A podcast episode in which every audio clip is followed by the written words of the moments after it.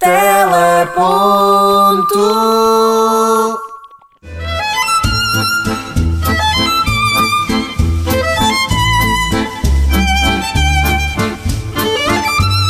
Ça va. Ça va, ça va, ça va bien. Como é que foi essa viagem a Paris? Como é que foi olha- esse fim de semana prolongado, romântico, na Cidade das Luzes? Conta-me tudo. Foi bonito, foi muito bonito. Já tinha estado em Paris há sensivelmente 10, 11 anos, portanto Uhum. soube bem eh, voltar, até porque já não me lembrava de muita coisa.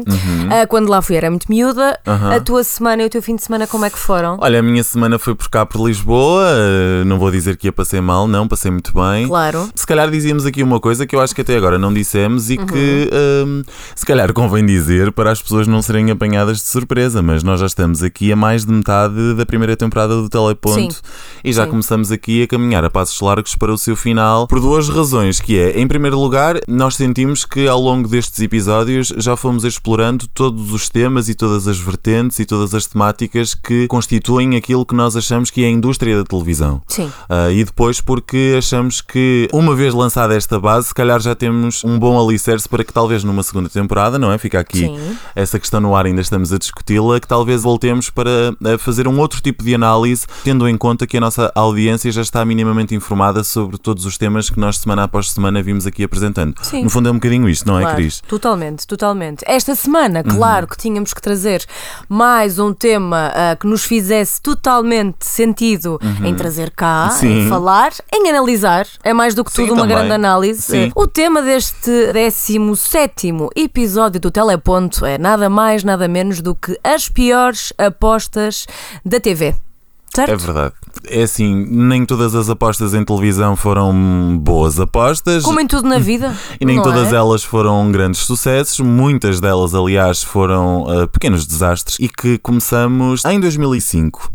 Um ano ah, sui generis naquilo que foi as apostas, ah, tanto da SIC como da TVI, Sim. em que ao sábado à noite decidiram, no caso da SIC, dar uma oportunidade ao Carlos Moura, que era um comediante de stand-up comedy que tinha dado algumas cartas ah, no então Levanta-te e Ri, decidiram-lhe oferecer um talk show ah, que iria ser exibido aos sábados à noite na SIC, Muito que se bem. chamava Boca a Boca e que não teve a aceitação esperada por parte da SIC. Então, conta-me tudo. Este programa ah, deu bastantes problemas. Em primeiro lugar, o Carlos Moura foi para a Assembleia da República fazer uma série de entrevistas e vox pops às pessoas que lá estavam, ou seja, aos deputados e aos políticos que por lá andavam. Aquilo deu ah, bastante confusão, porque foi devido a esse programa que a Assembleia da República proibiu a que programas de televisão e a repórteres pudessem ah, fazer o seu trabalho dentro da Assembleia da República por ser a a Casa do Povo. O programa não teve sucesso praticamente nenhum, acabou por eh, acabar bem mais cedo e ele decidiu comunicar no eh, blog dele na altura e comunicou da seguinte forma: Ok. Boca a Boca encerra dia 23. Apesar de todos os esforços, ficou provado pelas audiências médias que não é este o programa que as pessoas querem ver ao sábado à noite. Ora, o programa terminou, não é? Assim, desta forma abrupta. E porquê que este não era o programa que as pessoas queriam ver à noite? Cris, pergunta-me. Mário, porquê é que este era o programa que as pessoas não queriam ver na televisão? Ora Ao bem. sábado à noite. Porquê? Porque nesta altura o Boca a Boca era concorrente direto de que outro programa que passava precisamente nos sábados à noite na TVI? Do Bom Chique. O Bom Chique. Ah, foi uma oportunidade dada a José Castelo Branco quando ele ah, terminou em primeiro lugar no reality A Quinta das Celebridades. Sim. O José Eduardo Muniz decidiu potenciar aqui a figura mediática de José Castelo Branco, oferecendo-lhe esta oportunidade de apresentar pela primeira vez um programa de televisão e dar-lhe os sábados à noite como desafio. Como assim? Ele efetivamente ganhou todos os sábados desde a sua estreia ao Carlos Moura. O Carlos Moura viu o seu programa terminado e viu também a Assembleia da República fechada para toda e qualquer tentativa de qualquer repórter que para ali para a frente tentasse fazer alguma coisa. Mas a verdade é que José Castelo Branco foi dando algumas cartas, não tantas que permitissem que ele continuasse a ter uma grande carreira, porque até hoje só lhe é conhecido esse programa. Mas a verdade é que à altura ele teve algum impacto. E, eh, claro, como se não bastasse, Carlos Moura decidiu então também fazer uma entrada no seu blog sobre aquilo que é então o Bom Chique. E eu acho que talvez eu vou utilizar as palavras do Carlos Moura para te pôr aí uma imagem no que era o programa, ah, porque dessa forma fico ah, mais bem defendido, porque Muito estamos a bem. falar aqui das palavras de Carlos Moura e não das minhas. Produção? Confesso, aproveitei o serão de sábado livre para espreitar pela primeira vez a sério o programa da TVI Bom Chique. O programa que triunfou neste horário e que impediu o boca a boca de prosseguir o seu curso evolutivo. Sem audiências, fecha-se a torneira. Consegui resistir em frente ao televisor durante cerca de 11 minutos, com som e tudo. Não me espanta que o Bom Chique tenha resultados. Aliás, outra coisa não seria de esperar. O programa surte o mesmo efeito que um acidente na estrada, ninguém gosta, mas toda a gente quer ver. Eu sei que o Boca a Boca tinha muitos defeitos, mas permitam-me ser delicado. O Bom Chique é uma merda. E creio que é mesmo por isso que funciona. Por isso, não me espanta que o Bom Chique tenha resultados. Meu Deus do céu. Palavras de Carlos Moura, não palavras de Mário Almeida. Fortíssimo. Tu achas que depois deste resumo nós podemos assertivamente classificar estes dois exemplos como pior apostas da TV? Olha, eu acho que aquilo que eu trago, que entretanto, não não é? está a este nível. Está mau, está muito mau, mas não a este nível. Não, não, não. Este está terrível. Não, mas olha, eu já te apanho. Já te apanho porque é Então. assim. ah, rapidamente chegamos a 2014 Com certeza. e que chegamos, aí? chegamos de, de barca, mais precisamente de Barca do Inferno, que era presidido pelo ah, comediante ah, Nilton. E que pretendia ah, ser o primeiro debate televisivo no feminino. Ou seja, todas as comentadoras eram ah, mulheres, Sim. mulheres de alguma relevância na sociedade que pretendiam debater temas sérios e estruturantes daquilo que era a Portugal à altura. O programa era emitido todas as segundas-feiras, sempre em direto, e contava com a presença de Manuela Moura Guedes, Isabel Moreira, Raquel Varela e Marta Gauthier. Que se tu bem te recordas, já fomos assistir a uma sessão de autoajuda da Marta. Eu gostava de que tu tentasses explicar aqui a quem nos ouve como é que foi essa experiência. Eu adormeci. E eu tive um ah, ataque de Tu riso. tiveste um ataque de riso. Nós ponderamos ah, desaparecer a meio da sessão. Não o Bem. fizemos por respeito a toda a plateia que durante muito tempo me pareceu estar efetivamente colada. Ahm, e portanto foi terrível. Pronto, essa Foi Marta, terrível. essa Marta fazia parte da Barca do Inferno. Nós não abandonamos ah, o Teatro Vilaré, mas ela abandonou este programa passado uma semana. Ui.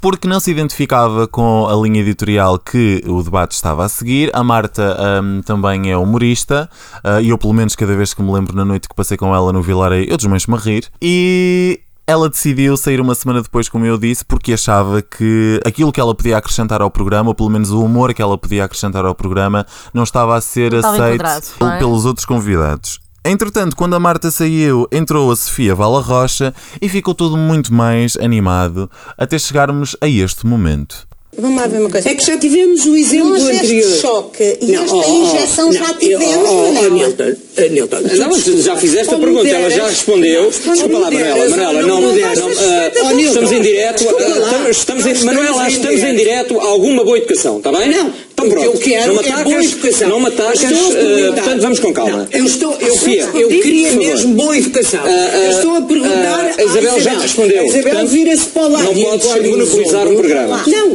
Sofia. Não sabes vamos lá. Não é óbvio. Vamos lá. Não, não sabes. Em É relação, uma fé. vamos lá ver, duas coisas. Não, isto não é Em debate. relação Desculpa, à baixa da não é TSU, vamos lá ver uma coisa. Olha, e ah, eu, neste preciso momento, abandono o programa. Muito bem. Já chega, ah, é inacreditável o que aqui se passa. Ah, ah, Há bocado, não, não, não. Há bocado foi. Se quiseres abandonar, não tens que estar a Não, fazer comentários. Vou só explicar. Há bocado foi a má criação de coisa a dizer que os meus números não interessam, como se fosse uma grande Disseste o mesmo dos especialista. dela. Não, não, não. Não, como se fosse uma grande. Não, Eu eu, argumentei. dizer que Eu eu argumentei agora que não há ninguém tua- neste país que não não saiba que as Não. pessoas. Não. Há o envelhecimento da Estamos população. nossos argumentos Não Eu- e ofendem-se Eh, eu semanalmente. peço Portanto, não é por desculpa aí. aos espectadores, mas quando há um debate perguntam-se e as E eu pessoas respondem, não viram a cara para o Eu lado. Agora nós não continuar. habituada a Eu isso. que continuar. Da Sofia Eu também. também. Vamos lá. é, Vamos lá lá um bocadinho, calma. muito boa noite e Boa boa noite. hora, porque isto já são Espero programas que, entretanto, já saibas que morreram trabalhadores na greve de 82. Passaram-se todos. E este programa acabou passado um ano depois. O propósito aqui, o programa se lançou de ter principais figuras femininas eh, protagonistas do país a falarem sobre aquilo que estava a acontecer semana a abaixo. semana. Foi completamente por água Pois. abaixo, porque nada mais foi espelhado senão o clichê de uma mulher quando está a discutir. E por isso este barco do inferno afundou que nem um Titanic. Muito bem. Eu tenho que falar sobre um reality show que para mim foi uma das piores apostas e porquê. O nome deste reality show é nada mais nada menos do que Love on Top. E porquê que eu acho que este programa foi um fail total? Porque o programa nos foi vendido como um programa totalmente inovador, um programa tecnológico, eh, portanto aqui com uma carga eh, digital que até à altura a televisão ainda não tinha eh, visto. Aliás, era tão in- interativo que eu acho que. Eu quero ouvir aqui a promo, uma das promos que fez parte aqui da comunicação e da autopromoção deste programa. Vamos lá ouvir. Love on Top, o reality show mais interativo de sempre. Tu decides quem entra, quem sai, o que acontece e quem sabe não encontras também o amor. Vais ficar só a ver? Descarrega já a app. Portanto, eh, era comunicado constantemente a aplicação móvel, através da qual era possível eh, o telespectador escolher atividades que os casais eh, pudessem fazer dentro da casa, tendo em conta aqui que o objetivo deste programa era Pinar. Portanto, eu não queria dizer isto assim. Portanto, Digo este, eu. Dizes tu. O objetivo deste programa era pinar, efetivamente, e era formar casais, não é? Portanto, eles Ok. podiam dentro da casa utilizar telemóveis, os próprios concorrentes marcavam dates, eles saíam da casa em um jantar fora, tudo isto era feito através de um telemóvel. Portanto, a interatividade efetivamente existiu, mas não propriamente eh, através do telespectador. Ou seja, certo, construíram uma aplicação que era no fundo uma extensão deste programa, mas ela não foi assim tão utilizada pelo telespectador para escolher o que quer que seja eh, que contribuísse para o que estava a acontecer. Mas através da app as pessoas tinham acesso às Podiam. mensagens que eles tinham trocado entre não, eles? não, não, não, não, não, não. As pessoas, através da app, conseguiam eh, escolher casais, sugerir casais, podias votar na pessoa que poderia vir a sair ou não nas galas seguintes, só que esta aplicação efetivamente nunca teve grande expressão. Pois. Portanto, dizer que o Love on Top foi um programa interativo, efetivamente foi, mas pela troca de mensagens que eles dentro do programa faziam. Eu não conheço ninguém que tenha usado aquela aplicação. Eu, não- eu nu- nunca usei aquela aplicação e, pelo que eu sei ah, do meu ambiente próximo, da, da minha família, dos meus amigos, ninguém colou muito tempo, durante muito tempo naquele reality show. Foi sim mais um reality show igual a todos os outros emitidos ah, na, na TVI. Sim, sim, sim. Ok? Eu também eu nem sabia dessa app. Tu tens eh, mais algum programa? Eu tenho outro. Em 2005, a SIC decidiu apostar num reality que se chamava Senhora Dona Lady, apresentado pelo Hermano José e pela Silvia Alberto e que contava com a Liliana Campos enquanto repórter. Este programa teve imenso eh, buzz antes de ir para o ar. Na altura, o Manuel Fonseca, que era o diretor de programas da SIC e que Sim. rapidamente foi substituído pelo Francisco Penin, eh, afirmava ao público na altura que este concurso iria ser o pivô de toda a programação do canal. O Manuel continuava a dizer que a SIC era uma casa de espetáculos e que o programa Senhora Dona Lady iria reforçar essa vertente do espetáculo, do entretenimento e da diversão para toda a família. Ora bem, este programa Senhora Dona Lady eh, não demorou duas semanas. Oh diabo! Uh, o programa não foi visto praticamente por ninguém, até que eles decidiram. uh, Tirá-lo do ar. Não, não. uh, encenar uma- um incêndio dentro da casa como desculpa para que o programa terminasse, uma vez que o cenário tinha ardido. Eles então decidiram anunciar o término do programa da seguinte forma: Olá, boa noite. O Sr. a Dona Lady ardeu. Portugal já sabia que as nossas meninas eram umas brasas. O que ninguém previa era que pudessem atear fogo à sua passagem. E foi o que aconteceu. Esta noite, a Casa das Bonecas pegou fogo. Trata-se do primeiro incêndio numa casa completamente vigiada por câmaras de filmar em todo o mundo. Por isso há registro da tragédia passo a passo. Eu fui acordada à meia da noite e estive lá. Veja as imagens da tragédia, do horror na Casa das Bonecas.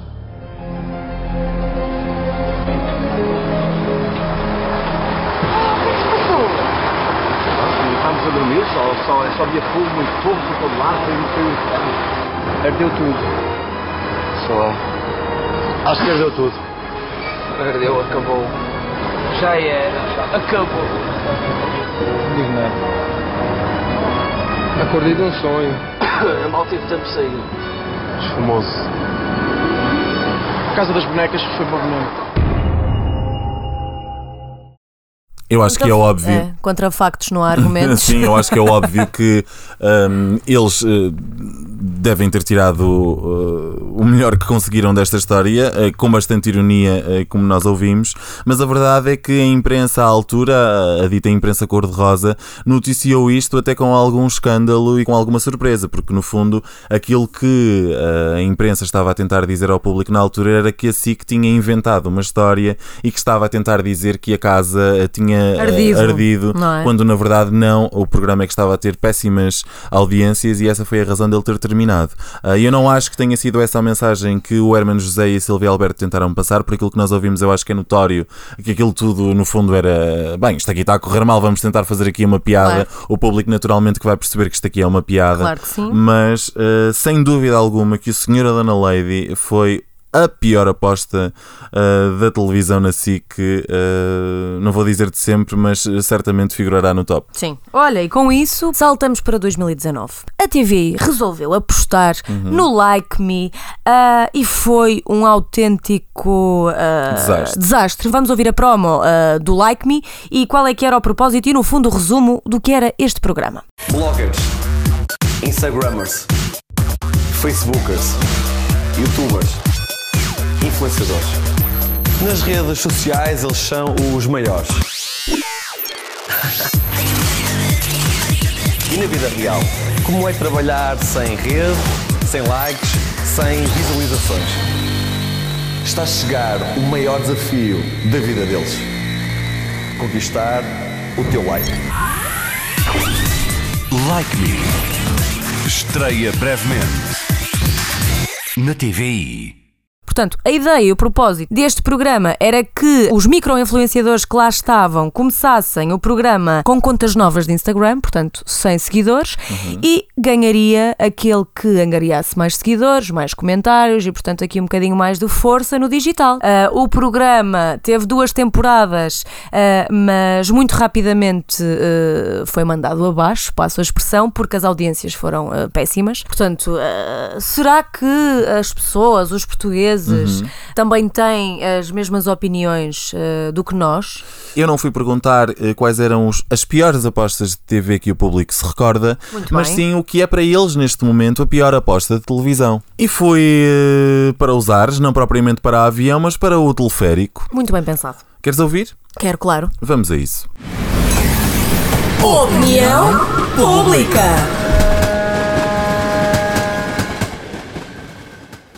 Nome e idade. Olá, Diana, 20 anos. O Ruben, 28. Daniel Souza e tenho 25 anos. David, 20 anos. João e 26 anos. Catarina, 25 anos. Daniel, piores apostas eh, de programas na televisão portuguesa. Quais são os primeiros programas que te vêm à memória? Neste momento a pior cotação está na TVI, na minha opinião, e é nos reality shows, porque repetiu-se muito e acabou por tornar mundano uma coisa que era única. Uh, acaba por ser sempre os mesmos programas repetitivos da TVI, eu acho. Uh, eles tentam inovar, mudam de Big Brother para Casa dos Segredos, mas acho que vai dar tudo à mesma, à mesma coisa. Achas que os reality shows são uma má aposta, então? É assim, acho que são uma aposta hoje em dia porque hum, eles acabam por ir buscar sempre pessoas conhecidas. Não é, não é aquela coisa tão natural, eu acho. Acaba por ser um bocado forçado, acho que isso tira a piada toda. O que dá na televisão hoje em dia não, não cativa, é só reality shows e isso assim. Há algum programa que tu vês agora no ar e que penses, não faz falta nenhuma? Aquele das máscaras.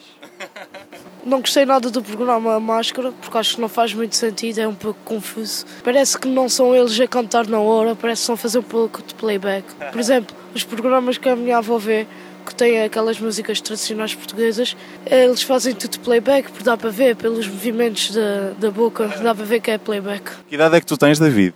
13. E tu vês muita televisão com a tua avó? É, às vezes quando estou lá na casa da minha avó, E aquilo que ela gosta de ver é normalmente aquilo que tu também gostas de ver ou nem por isso? nem por isso, nem por isso.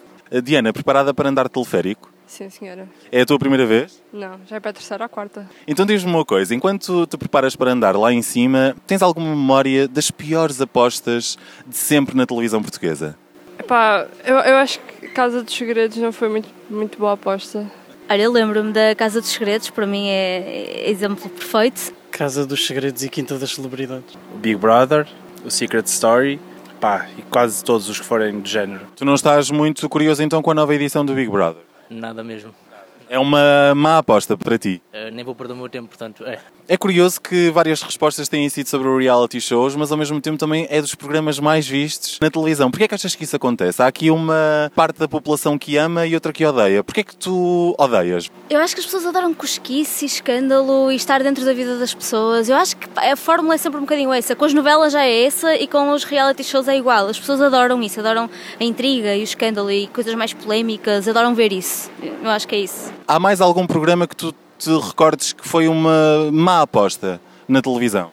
Eu não sei, ultimamente eu não gosto muito de novelas, pronto, mas isso muita gente gosta. Aqueles mais recentes, tipo dos agricultores e dos casados, eu não, eu não acompanho, mas, mas para mim acho que, que são maus, sim. E vocês vão andar aqui no teleférico ou não? Ah, estávamos a pensar nisso, mas não, porque nós estamos de ir para o Porto e já vamos embora daqui a bocadinho. Muito bem, eu que sou do Porto, boa viagem, não no teleférico, mas para lá para cima. Um beijinho, obrigado. Tchau. Olha, eu acho que fizeste aqui muito bem o, o teu trabalho enquanto repórter. Uhum. Acho que eh, está um ótimo apanhado Sim. das piores apostas Sim. da televisão portuguesa. Sim, e para não comentar aquilo que as pessoas nos disseram, porque todas as opiniões são válidas, então Claro. se calhar trazia a conversa que eu tive com as pessoas lá fora para aqui dentro do estúdio e perguntar-te a ti Sim. qual é que tu achas então que é neste momento a pior aposta de televisão que está no ar. Essa é uma boa questão. Sabes que eh, eu não diria que será a pior aposta. Eh, Eu acho que os eh, programas de fim de semana, tanto de sábado como de domingo à noite, das televisões privadas, não têm grande expressão. Eu diria que a pior aposta neste momento é o Dança com as Estrelas, na TVI, porque não é minimamente novidade. Acho que já é um formato que já está há demasiado tempo a ser emitido. Portanto, o Dança com as Estrelas neste momento já está cansado. E Ok. para ti? Qual é que achas que é a pior aposta? Olha, hum, eu não acho que exista nada no ar nesta altura que seja tão mau como todos os exemplos que nós demos até agora. Claro. Mas o Conta-me Como És, da Fátima Lopes, é um formato que eu acho um pouco ah, desinteressante já desde o seu início. Hum. Porque é uma clara hum, cópia do Alta Definição. O Alta Definição tem mais de uma década de emissão, é, já é parte não só do ADN da SIC como da história da televisão portuguesa. Sim. Deve-se à alta definição momentos e revelações e até um espelho a- através das grandes figuras portuguesas do que também é o país e deve-se isso à alta definição. O, o Conta-me Como És ah, foi criado com o único propósito de abalar as audiências do Ser uma programa. réplicazita, não é? Ah, sim, de, de, de abalar o programa ah, na SIC, mas acho que não há eh, grande intimidade na conversa que ali é tida e hum, confesso até é que o primeiro programa foi, a meu entender, bem perto do que o pior conversa já tida entre duas figuras públicas e vamos ficar por aqui. Olha, podíamos usar eh, eh, essa entrevista que eu acho que até sei muito bem de que- do que é que estás a falar para o som da semana. Sim, um Quase- dia. quase que seria, Um dia, seria. um dia nós vamos usar essa entrevista. Sim, olha, eu acho que a melhor forma de eu descrever o Conta-me eh, Como És, Uhum. não é? É um programa que fica aquém. Sim. E assim ficamos. Caminhamos agora juntos até ao som da semana. De mão dada, era? vamos Vamos lá. Som da semana. Não pirilamparás. Desculpa. Oh. Caramba.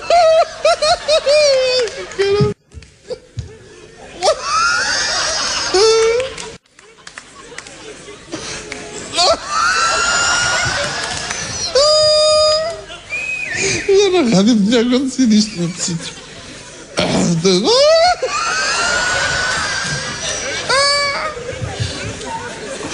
Tens de arranjar com... Não pirilamparar. A mulher do próximo não é impossível. É impossível, não se consegue. Não se consegue.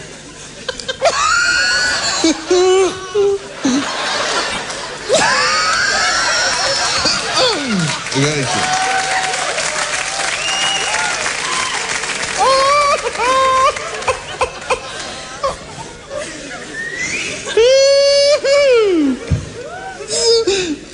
Se a Silvia da Malho. Ah, meu Deus.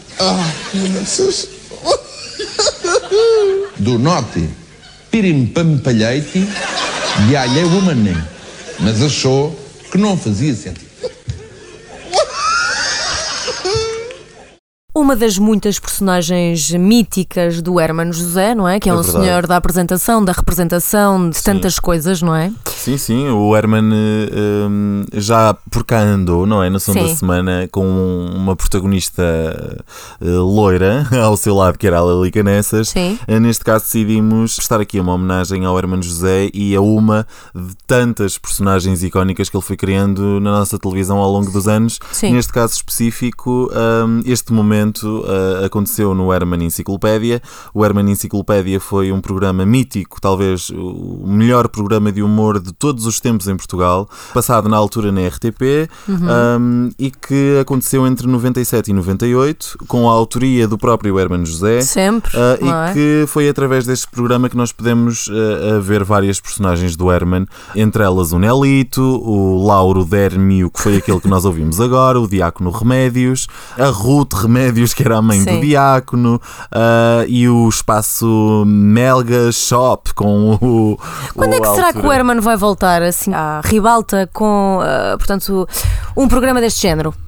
Não o é? Herman tem um excelente programa na RTP Sim. que se chama Cá por Casa e que Sim, a César pequeninas- o que é de César, ele foi efetivamente o primeiro apresentador Claro. que teve um cenário em formato de casa na Pois televisão foi, portuguesa. pois foi, sim. Ah, e é um programa ah, que está um bocadinho Dentro daquilo que, que é a dentro identidade, daquilo não que é? era a identidade do, dos talk shows do Hermano José. Claro que não tem a mesma expressão porque ah, o humor atualmente em Portugal está a ser editado pelo Ricardo Araújo Pereira Pois e pelo Bruno Mas, Nogueira, eh, mas se ah, o Herman um viesse bom para. SIC um dia, ele voltava aqui a puxar tudo para cima. Sim, é, apesar de ele ter um histórico difícil com a SIC, Sim, os sim. tempos que ele passou na SIC não são efetivamente os tempos que ele mais saudades eh, tem de trabalhar. Sim, mas marcou muito a carreira dele. Sim, sim, Ah, sem dúvida. olha, nós terminamos agora ah, o nosso cortejo fúnebre, portanto, pelas ah, piores apostas da televisão Sim, portuguesa, não é? É este o, tema do nosso 17 episódio. Ah, E vejo-te eu para a semana na, na missa de sétimo dia. estavas à espera desta, tu estavas à espera desta. Muito bem, então olha, meu querido, até para a semana. Até Ah, para a para a semana semana. trazemos outro tema e vai Sim. correr lindamente como correu este. Claro. Até para a semana. Beijinhos.